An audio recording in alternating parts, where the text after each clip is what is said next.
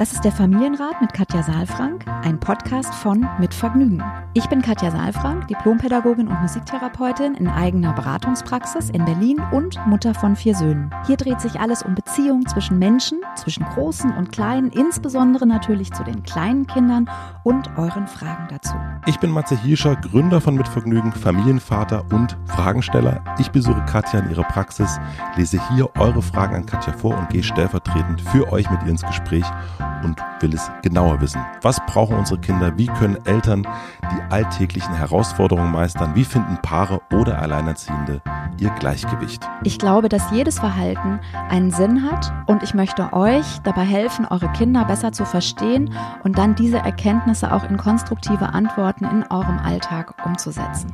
Willkommen beim Familienrat Podcast. Hallo und herzlich willkommen zu einer neuen Folge vom Familienrat Podcast mit Katja Saalfrank und mit Matze Hielscher wieder bei mir in der Praxis. Guten Morgen. Es wird herbstlich. Ich brauche eine Mütze. Was? Ja, es wird herbstlich. Bist du auch so empfindlich an den Ohren? Ich bin äh, empfindlich auf dem Kopf, habe ich heute gerade gedacht. Ich habe jetzt, also jetzt wird es wirklich äh, äh, peinlich genau, aber ich habe ja eine, eine neue Art Fahrradhelm, nämlich den man sich um den Hals äh, bindet und der dann hoffentlich ein Airbag äh, Mhm. aufmacht, wenn was passiert. Gesehen bei dir, wenn wir hier zusammen rausgehen und dachte ich, was ist das denn? Das ist ein sehr schöner Schal.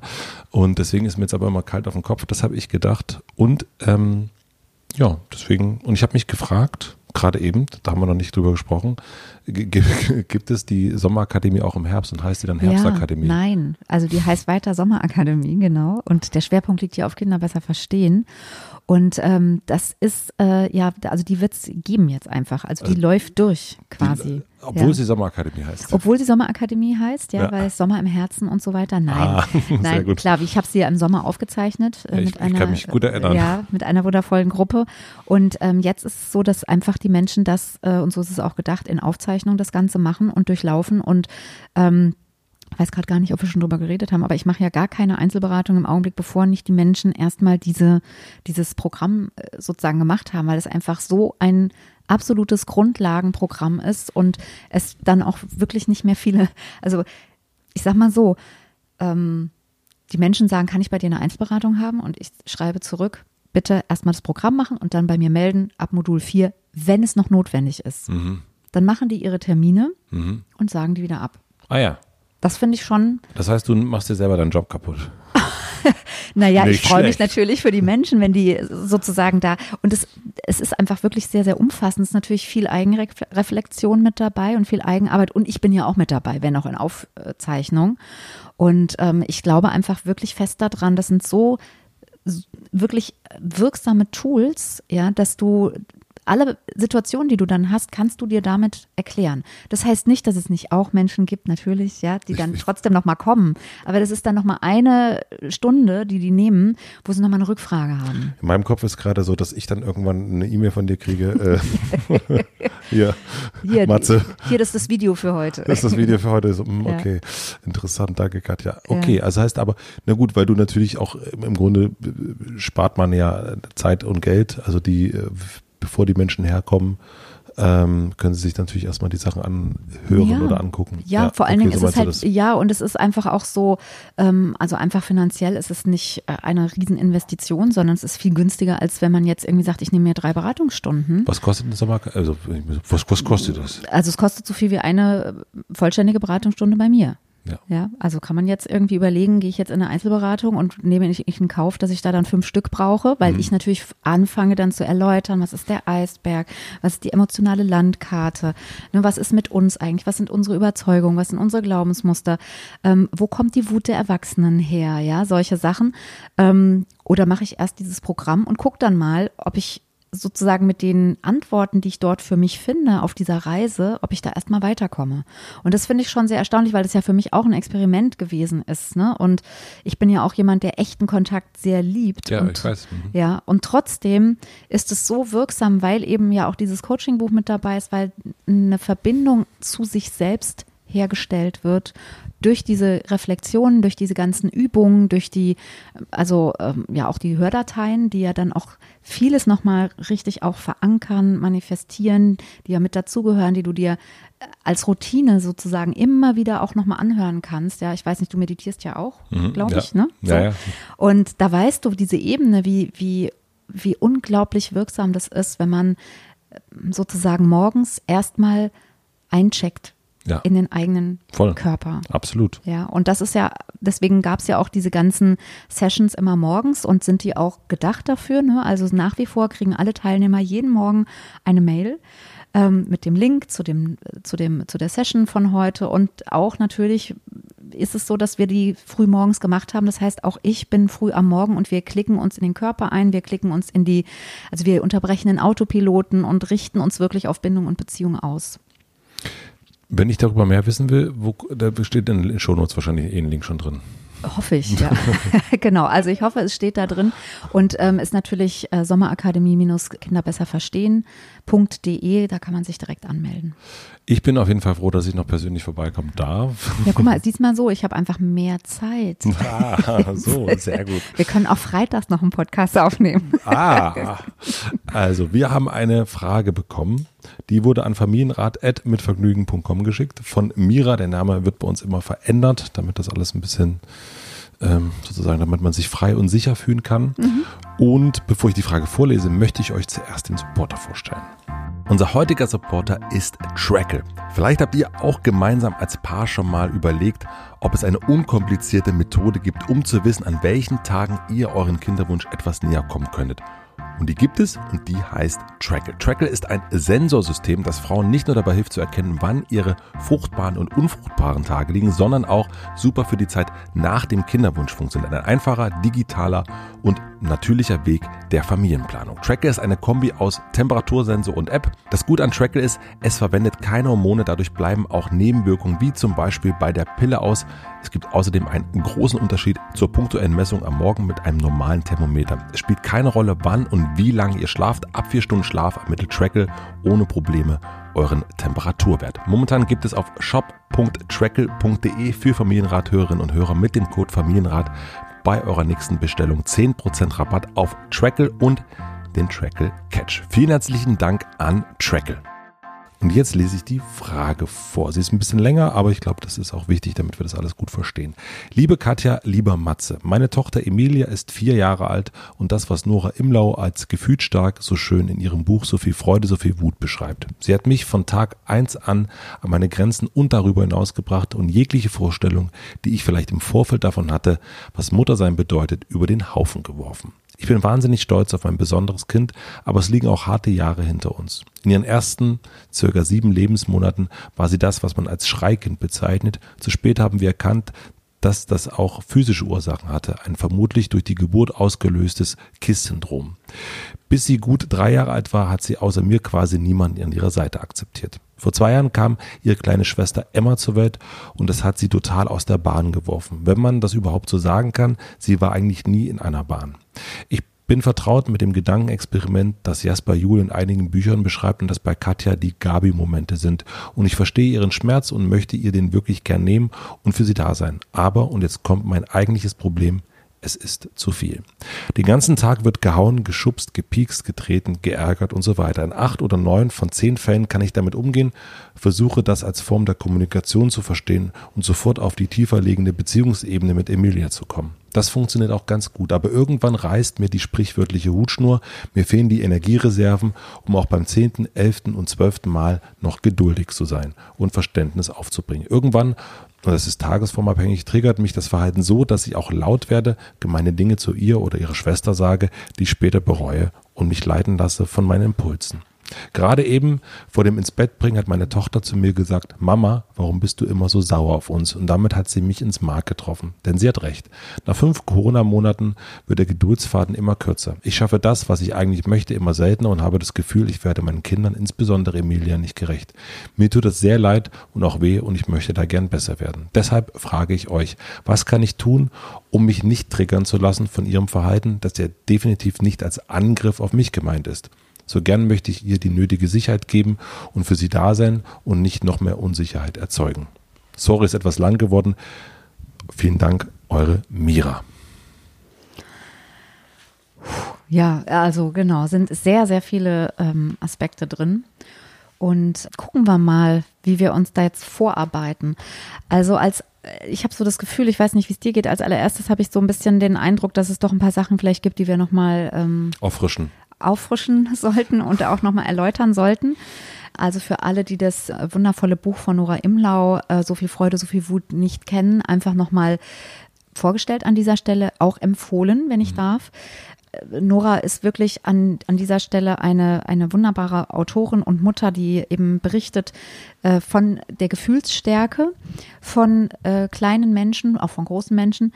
Und das ist äh, wenn mich jetzt jemand fragen würde, was ist das? Also ich ähm, habe auch oft mit Nora drüber gesprochen. Gefühlsstark heißt nicht, dass die anderen gefühlsschwach sind. Das ja. ist nämlich etwas, was bei mir sofort immer hochkam. Deswegen fand ich oder finde ich es auch so schwierig, da ein gutes Wort zu finden. Aber natürlich ist es ein, ein super Wort, weil es eben nicht bewertend ist, sondern das sagt, worum es geht, nämlich alles ist immer ein zu viel. Und das beschreibt Mira ja auch jetzt ja. hier. Also sie sagt, sie kennt die Phänomene und trotzdem ist es immer einfach zu viel. Und das hat damit zu tun, dass die Reizverarbeitung im Gehirn ähm, organisch, so ähm, leitet es ähm, auch Nora herbei, dass das organisch nachgewiesen ist, dass ich glaube, ich habe es jetzt nicht genau im Kopf, aber ich glaube, jeder, jedes siebte, statistisch gesehen, jedes siebte Kind, jedes siebte Eihaar ähm, hat diese, diese organische Disposition, ja. Eben ein reizoffeneres System zu haben. Das heißt, die Reize, die ein Kind ansonsten eigentlich ganz gut verarbeiten kann, führen bei diesen Menschen einfach organisch bedingt schon dazu, dass die Reize einfach auftreffen und nicht gut verarbeitet werden, weil gleichzeitig der Vagusnerv ähm, der Vagusnerv? Vagusnerv. Vagus, was, was ja, macht der? Der beruhigt. Ah ja. Also der ist für Beruhigung zuständig. Und dieser reizoffene Bereich, das ist die Amygdala, der Bereich der Amygdala, der eben für Reizverarbeitung zuständig ist. Und der Vagusnerv ist das, was für Beruhigung zuständig ist. Und die Kombination aus der reizoffene Bereich ist offener als er ähm, also der braucht mhm. besonders viel Beruhigung, der ist sehr, sehr reizoffen in Kombination mit der Vagusnerv ist nicht gut ausgebildet oder muss ja. mehr trainiert werden, ja, braucht mehr Stimulation von außen oder mehr Unterstützung von außen.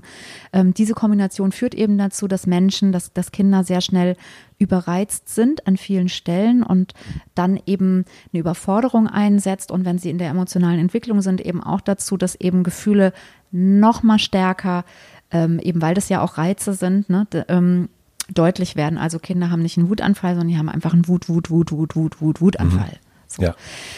Ich möchte trotzdem gleich nochmal dazu sagen, dass es ähm, oft natürlich auch, also ich habe hier auch in der Praxis oft Eltern sitzen, die sagen, ja, mein Kind ist gefühlsstark. Und ich finde das einen wichtigen Gedanken, auch sich damit zu beschäftigen, was, was heißt das und ähm, was heißt ein zu viel. Und ich habe die Erfahrung gemacht, dass äh, trotzdem 80 Prozent der Eltern, die kommen und sagen, mein Kind ist gefühlsstark, dass ähm, es da nicht darum geht, dass das Kind also da ist es total nachvollziehbar. Und da ist es eigentlich, wenn wir uns damit beschäftigen, nicht ein zu viel, sondern ein zu viel wahrgenommen. Ganz der kurze, Eltern. Kurz, hm? äh, zu viel wahrgenommen. Ganz kurze Frage dazu. Also das, äh, ich habe das nicht ganz äh, verstanden jetzt gerade. Äh, das heißt, ähm, zu dir in die Beratung kommen Eltern, die sagen, mein Kind ist gefühlsstark mhm. und du challenge das dann oder, äh, und, oder du stellst fest, es ist gar nicht so sehr so? Ich nehme das einfach erstmal wahr mhm. und ich habe ja auch mein Buch hier liegen. Ich gebe ja. das auch vielen Eltern mhm. mit, mhm. einfach weil ich diese, diese, dieses Wissen einfach darum, ja. um Reize und um Reizverarbeitung und was brauchen wir. Also Nora gibt da einfach ganz, ganz wundervolle Hinweise über Übergänge, ne? auch viele Sachen, die ja. wir hier besprechen und so. Und das ist einfach so wertvoll für alle Eltern, ist mhm. dieses Buch wertvoll. Ähm, und meine, und das ist, weiß ich auch, dass das nicht Noras ähm, Ansinnen ist, dass Menschen äh, sozusagen Diagnosen jetzt finden, ja. Und deswegen, ich höre das dann, wenn Eltern das sagen. Und das Interessante ist ja dann, dass ich nicht dann sage, ach ja, das ist dann so oder das ist nicht so, sondern dass ich einfach versuche, nochmal zu öffnen und zu sagen, okay, das, was ich höre, ist, dass du ein zu viel wahrnimmst. Mhm. Und jetzt müssen wir ja eh mit dem zu viel umgehen. Und jetzt ist dann aber die Frage ist jetzt, also ne, gibt es etwas, was wir sozusagen was mit der Reizverarbeitung des Kindes zu tun hat, oder habe ich eine andere Erwartung vielleicht. Ah, auch. ja, ja, okay. Ja. Mhm. Also ist es, liegt's, liegt's an dir oder liegt's an mir? Ja, na, liegt an der Wahrnehmung, die ich habe und an der Erwartung oder und. Manchmal ist ja auch beides einfach ne, der Fall so. Und ähm, deswegen hilft uns das so ein bisschen als Orientierungspunkt.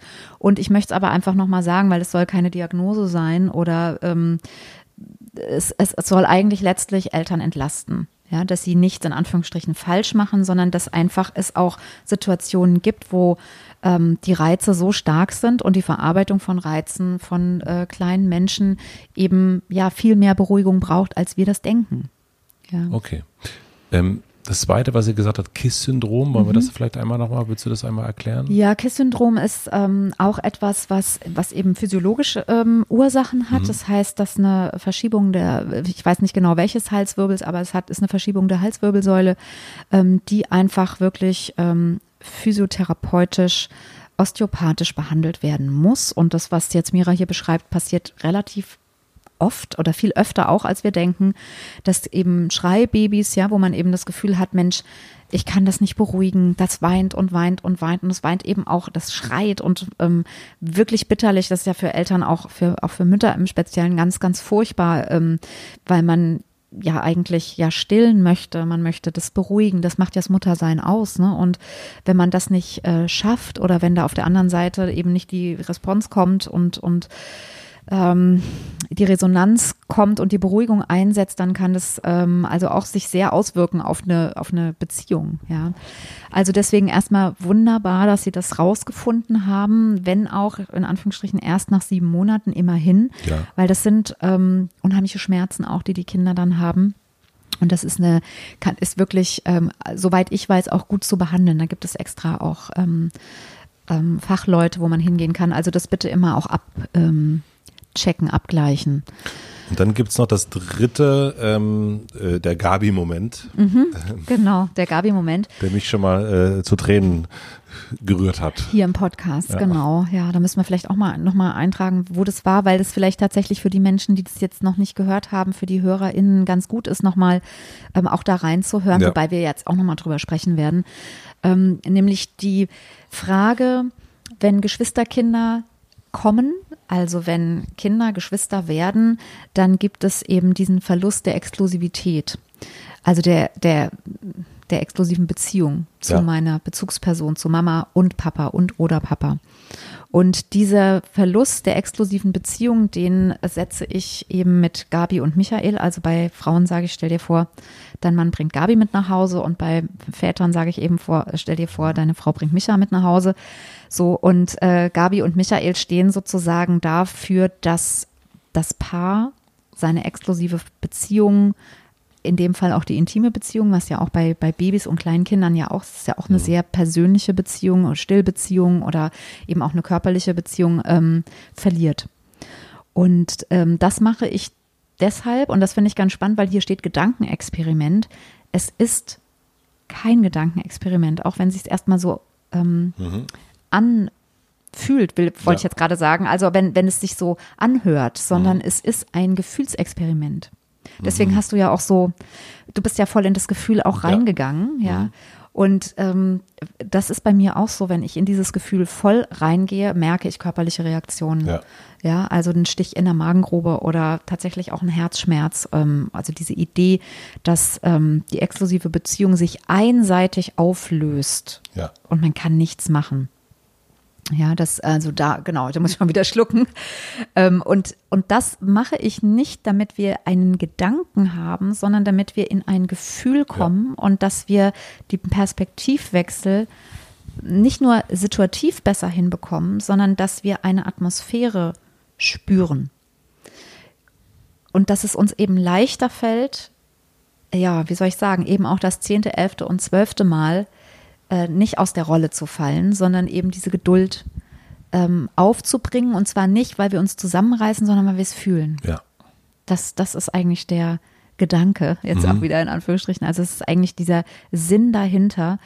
Und das gelingt natürlich mal mehr, mal weniger gut. Ja. Das ist einfach so, Mira. Also erstmal möchte ich auch nochmal sagen, vielen, vielen Dank für die Frage und auch die Offenheit. Und ich weiß, dass das ein, ein ganz furchtbarer Satz ist, dieses, warum bist du immer so sauer auf uns? Und auf der anderen Seite kann ich dir nur gratulieren, weil ist es nicht wunderbar, dass dieses kleine Wesen sich traut, das zu fragen? In einer Situation, wo, ja, wo vielleicht dann man ja auch denken könnte, die wenden sich ab oder die fühlen sich nicht mehr geliebt, aber sie fühlt sich so sicher, dass sie das sagen kann. Dass sie fragt, Mama, warum bist du immer so sauer auf uns?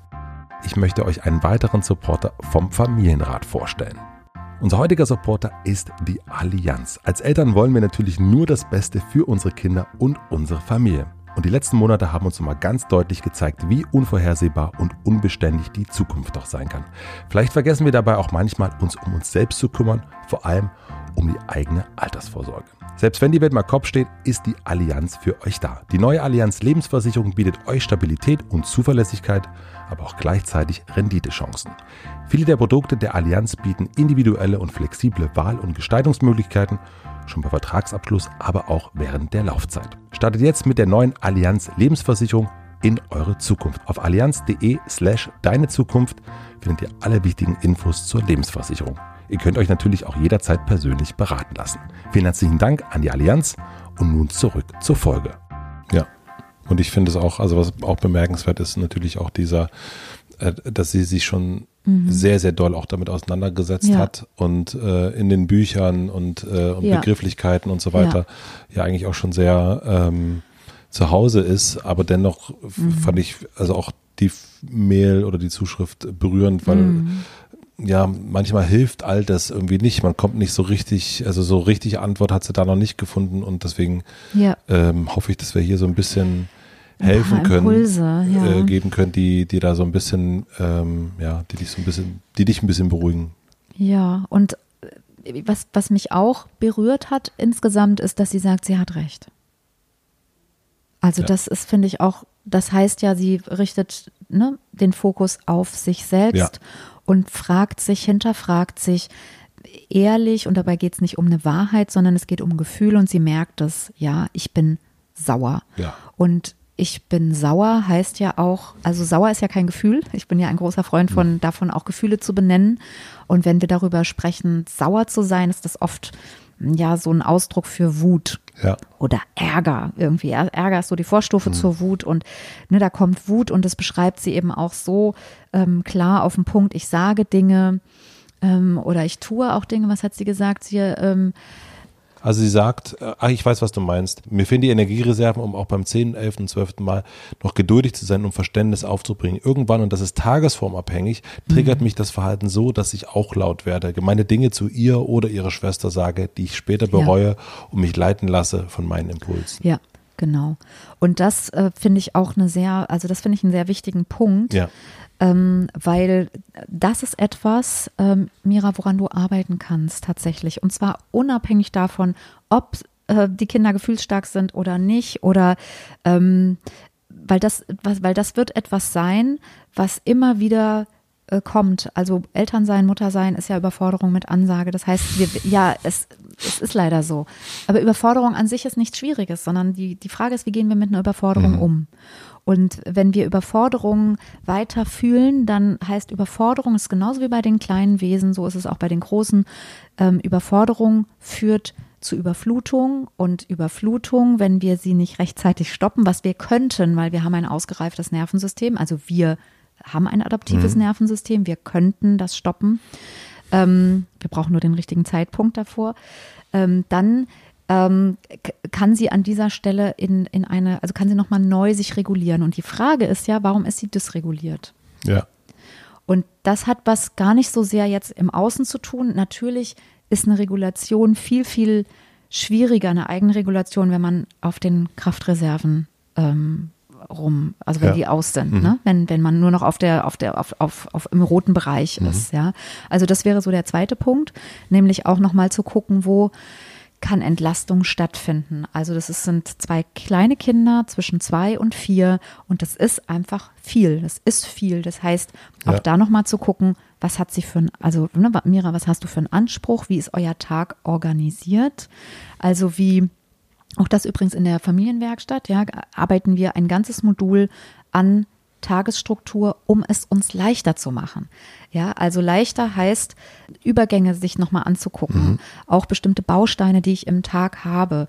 kommen die, also helfen die uns, entlasten die uns oder kann ich es mir auch noch mal einfacher machen? Also zum Beispiel vor einer, an einem Kita-Tag äh, zu sagen, ja, erst frühstücken oder erst umziehen.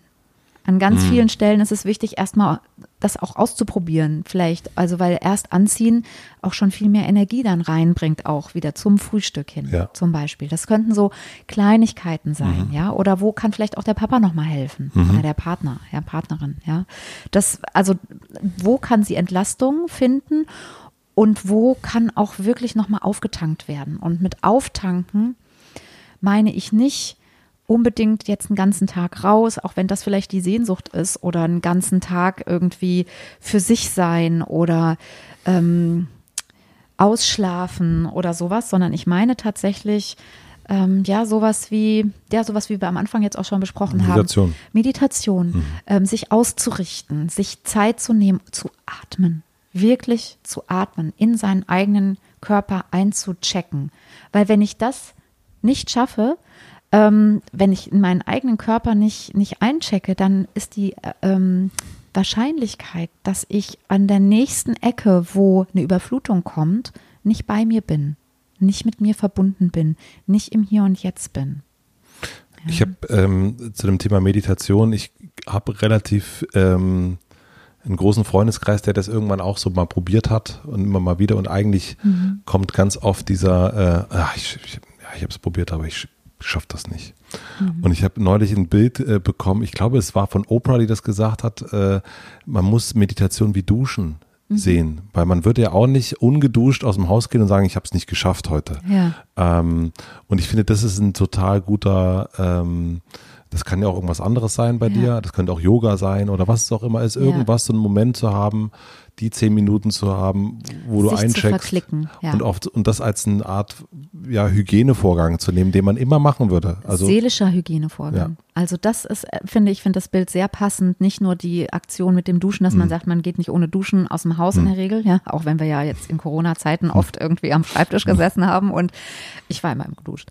Ähm, aber was ich wirklich wichtig finde, ist dieser Aspekt der seelischen Hygiene. Ja. Also dieses sich mit sich selbst zu beschäftigen. Und hm. das ist etwas, auch das, äh, ich ist mir jetzt schon fast ein bisschen unangenehm, aber auch das ist ein, eine Ebene in der Sommerakademie, weil es einfach mit dazugehört. Ich kann nicht gut für andere da sein, wenn ich nicht mit mir verbunden bin. Ja. Bindungs- und beziehungsorientiert heißt, auch mit sich selbst verbunden zu sein.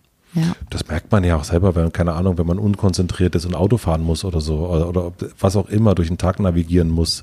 Das, das müssen gar nicht ja. äh, zwei Kinder sein, das können die Kolleginnen sein, das kann alles Mögliche sein. Und wenn man nicht, wenn man so ein bisschen ja, wenn man nicht verwurzelt ist, äh, dann ist das, ja. äh, ist plötzlich dieses, also Verkehrslärm oder so, ne? Dann mhm. wird der plötzlich zu laut oder der, äh, das Ratschen mit Papier vom Kollegen gegenüber, plötzlich wird das mhm. so unerträglich laut und man denkt so, das jetzt hör aber mal auf, Marc. Ja. Ähm, und, und Marc sagt, hey, was ist los mit dir?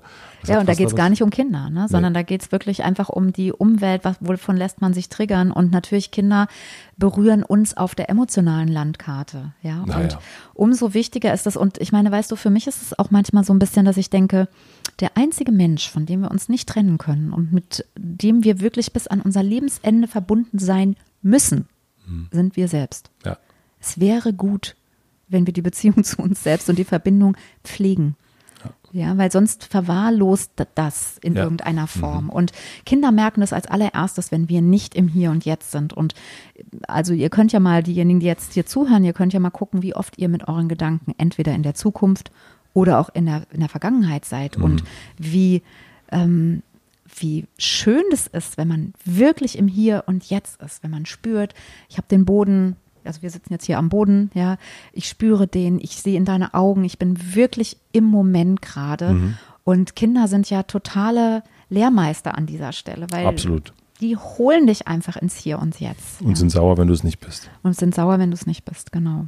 Also wir hatten äh, zwei Punkte jetzt hast du genannt? Hast du noch, äh, wenn du, wenn du ja. sagst ich, äh, zwei, dann hast du meistens auch einen dritten? Nee, ich habe den ersten noch nicht ausgeführt. Also der zweite war ja jetzt äh, sozusagen Entlastung. dieses äh, Entlastung und auch Fürsorge für sich selbst, die nicht lange dauern muss. Mhm. Das wollten wir sagen. Ne? Ja. Zehn Minuten hat man immer. Ja. Ja, kann ich also auch Erfahrungen mit vier Kindern. Ich verstehe schon, weil zehn Minuten, ich könnte mich auch hinsetzen. Und zehn Minuten länger schlafen. Machen wir. Also zehn Minuten länger schlafen schon, aber hinsetzen und gar nichts machen, machen wir nicht, sondern wir denken dann, ach, ich könnte noch die Wäsche machen oder ich könnte schnell noch das wegräumen oder endlich, also so. Ne? Wir haben immer was zu tun. Deswegen wichtig, dauert nicht lange, ist aber entscheidend. Und das Erste, was ich gesagt habe, war die eigene Wut. Ja. Nochmal zu gucken. Ach so, ja. Und die Mhm. Regulation. Mhm. Genau, nee, alles gut. Und ähm, da wäre es eben auch wichtig, auch das ist ein Modul in der Sommerakademie. Wo kommt die elterliche Wut her?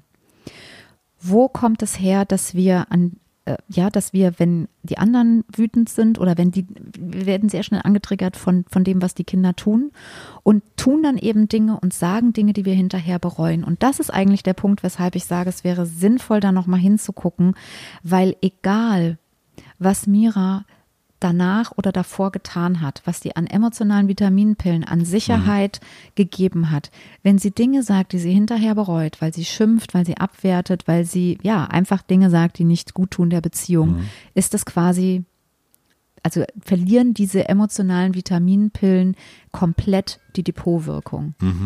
Und das ist einfach ein Drama. Das, das muss nicht so sein. Ja, deswegen sich da nochmal mit sich selbst zu beschäftigen, also entweder nochmal ins Buch reinzugucken oder echt die Sommerakademie zu machen und nochmal zu verstehen, dass die eigene Wut etwas mit einer eigenen Dysregulation zu tun hat, die meistens in der frühen Kindheit stattgefunden hat, ohne dass wir jetzt anfangen, Therapie zu machen. Ja, das meine ich nicht. Aber nochmal zu verstehen, dass ähm, die eigene Wut nochmal eine Reflexion braucht. Was macht sie daran so wütend?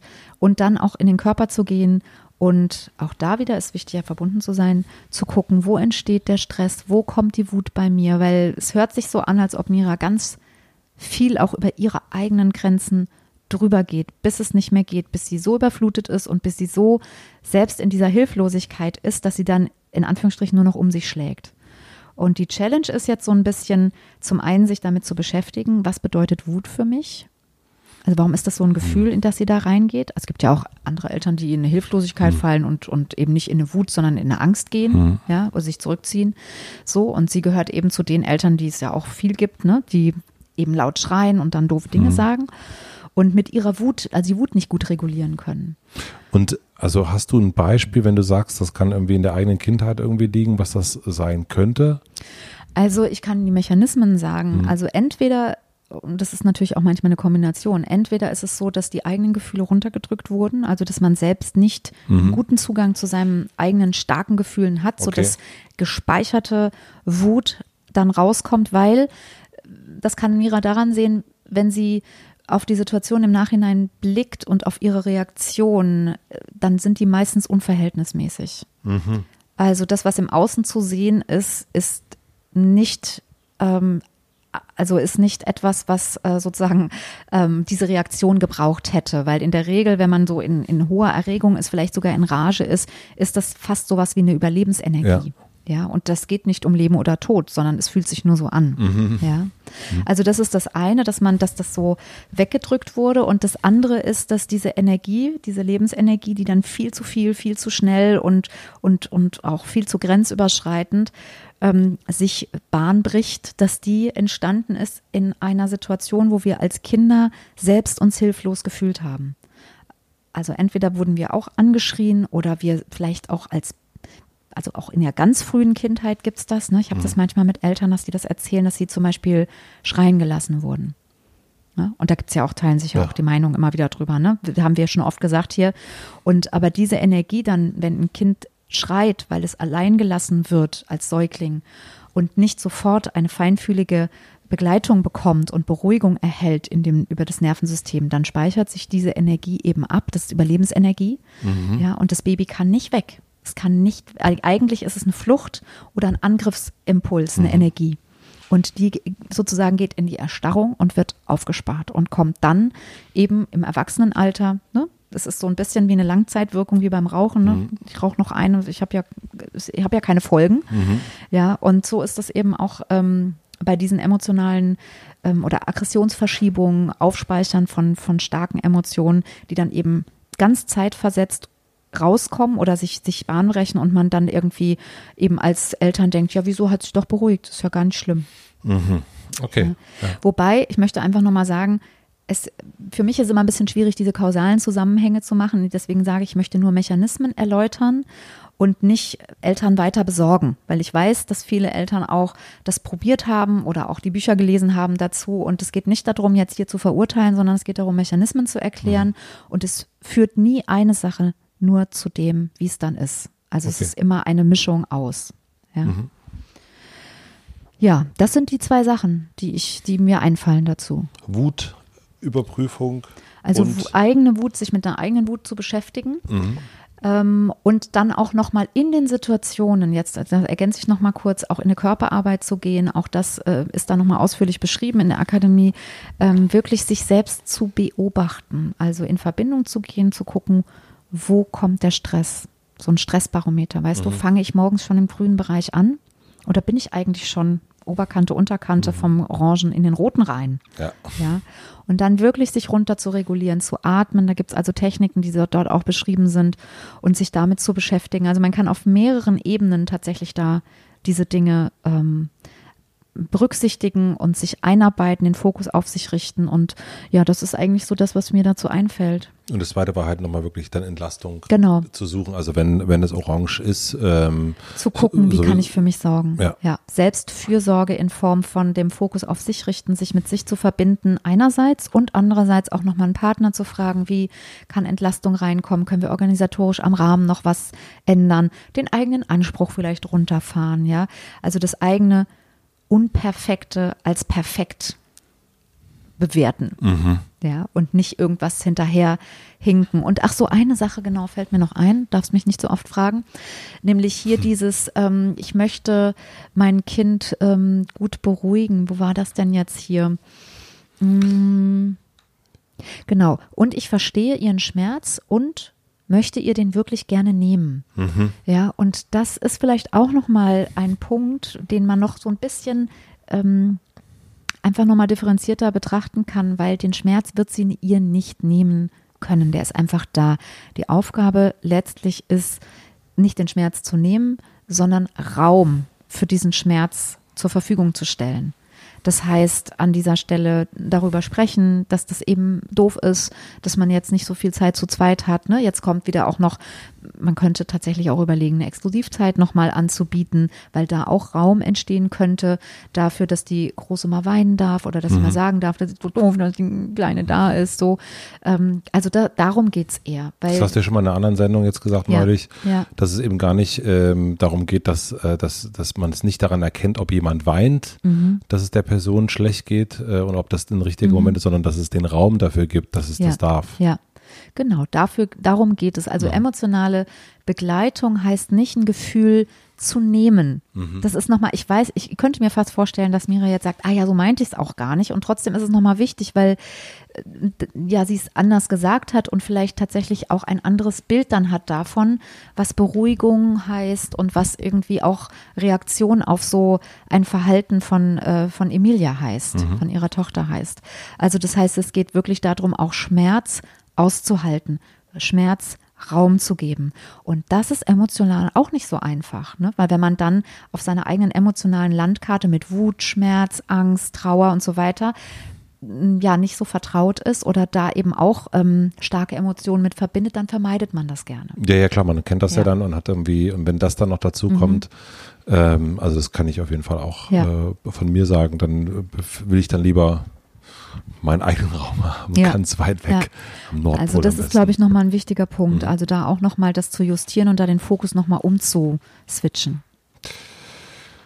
Also ich würde sagen, also Mira, ich fand es super, dass du geschrieben hast oder wir fanden es super. Ähm, und ich glaube, ähm, also und ich hoffe, dass du, dass wir dir so ein bisschen was geben konnten, was du in der einen oder anderen äh, Publikation noch nicht gefunden hast.